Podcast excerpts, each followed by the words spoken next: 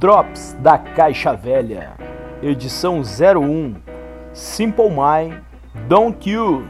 O Drops da Caixa Velha é um programa de recortes do canal Caixa Velha no YouTube, apresentado pelo Barba, criador de conteúdo digital com o melhor conteúdo sobre a cultura pop dos anos 80 e 90.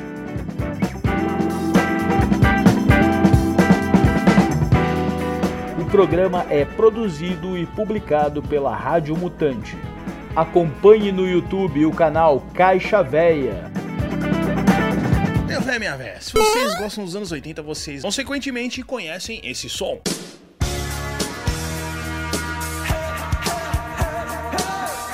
E se eu te disser que essa música de grande sucesso e hit dos anos 80 nem é do Simple Minds e tampouco eles queriam gravar ela? Fica aí porque eu vou contar algumas curiosidades da banda pra vocês.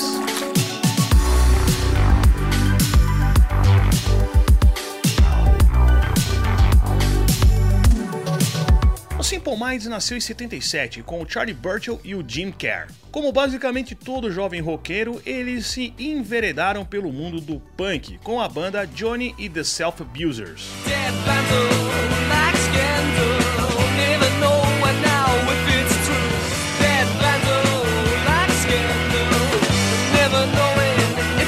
Mas não deu certo, eles juntaram mais uns outros caboclos e mudaram o nome da banda para Simple Minds.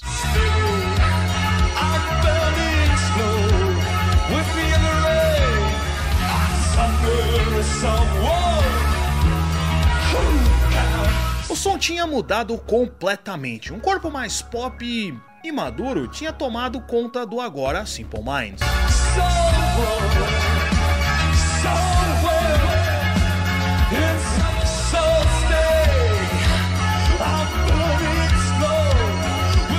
Tinha aquele quê de post-punk e um tom assim meio sombriozão, sabe? O novo nome da banda foi inspirado no som do David Bowie, o The Jim Gen. New York's a go-go and everything tastes nice. Poor little greenie. The those.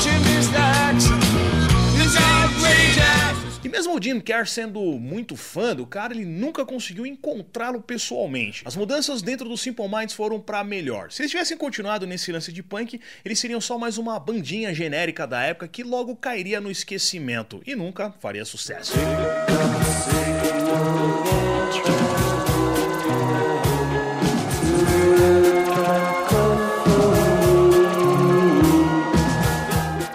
Entraram rapidamente no mundo das vendas de discos. Com a ascensão do pop e da New Wave, eles estavam ali pau a pau em questões de vendas de discos com o U2 e o Depeche Mode. O que explica eles estarem até hoje lançando discos e fazendo shows por aí. Ah,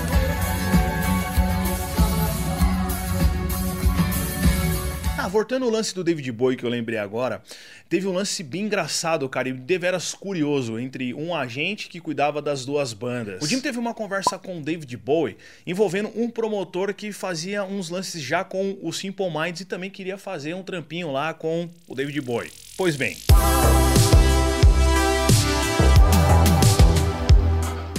O cara era italiano envolvido com a máfia. O Boi, quando soube, ligou pro Jim e perguntou se o promotor pagava direito. Eis que o Jim mandou: Sim, ele paga certinho. E bem.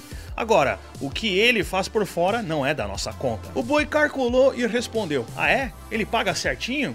Tá bom então, e desligou o telefone.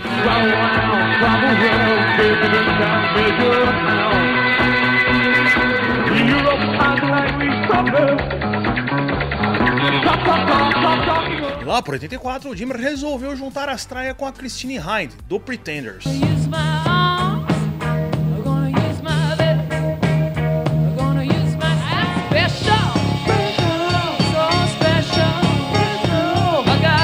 Eles se casaram bonitinho e ainda tiveram uma filha, a Yasmin Kerr. Dá uma olhada na mulher. Toda banda tem aquele som que a turma pega a birra e eles não querem gravar. No caso, por exemplo, do Steppenwolf, o vocalista odiava Burn to Be Wild. E aí, conclusão do rolê: eles gravaram a música, o negócio explodiu, eles encheram a guaiaca dos cobre e o negócio virou hino de motoclube.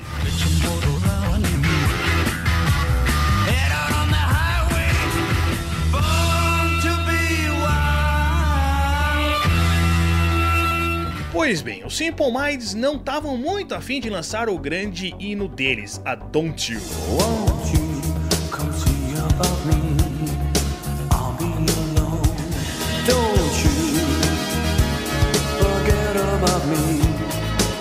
8 de abril de 85 foi a data de lançamento da single. E em 28 de junho saiu o filme O Clube do Sim. Tá bom, tá legal, mas isso não torna você menos esquisito. E o que é esquisito? Aqui todo mundo é esquisito. Mas engana-se você que achava que a música trilha do filme e grande sucesso era a própria deles. Na real, os gênios por trás da moda são Kate Forsey e Steven Skiff. E justamente por isso que os caras não queriam gravar a música. Olha as ideias. Will you stand above me? Look my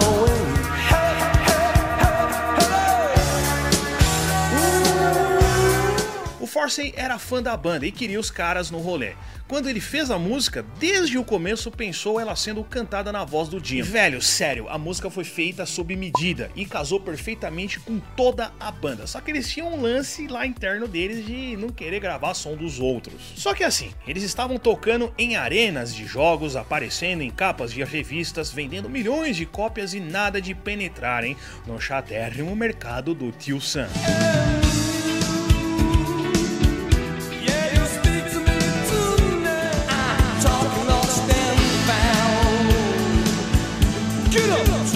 Desde o começo, a banda mudava o seu som. Já no sexto álbum, o New Gold Dreams, eles flertaram com a New Romantic.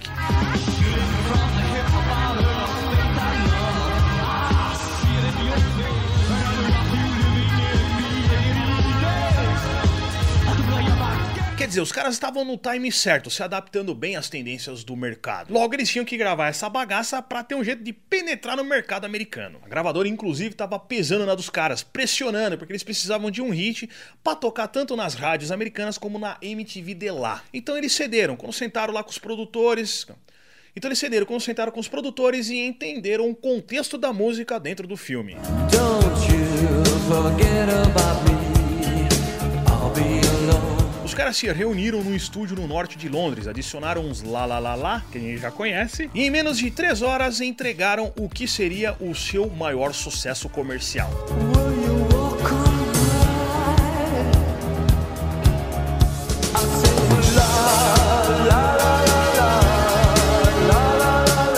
Além da recusa inicial do Simple Minds, Brian Ferry e Billy Idol também não quiseram gravar a Don't, que se tornou um dos maiores sucessos da década de 1980.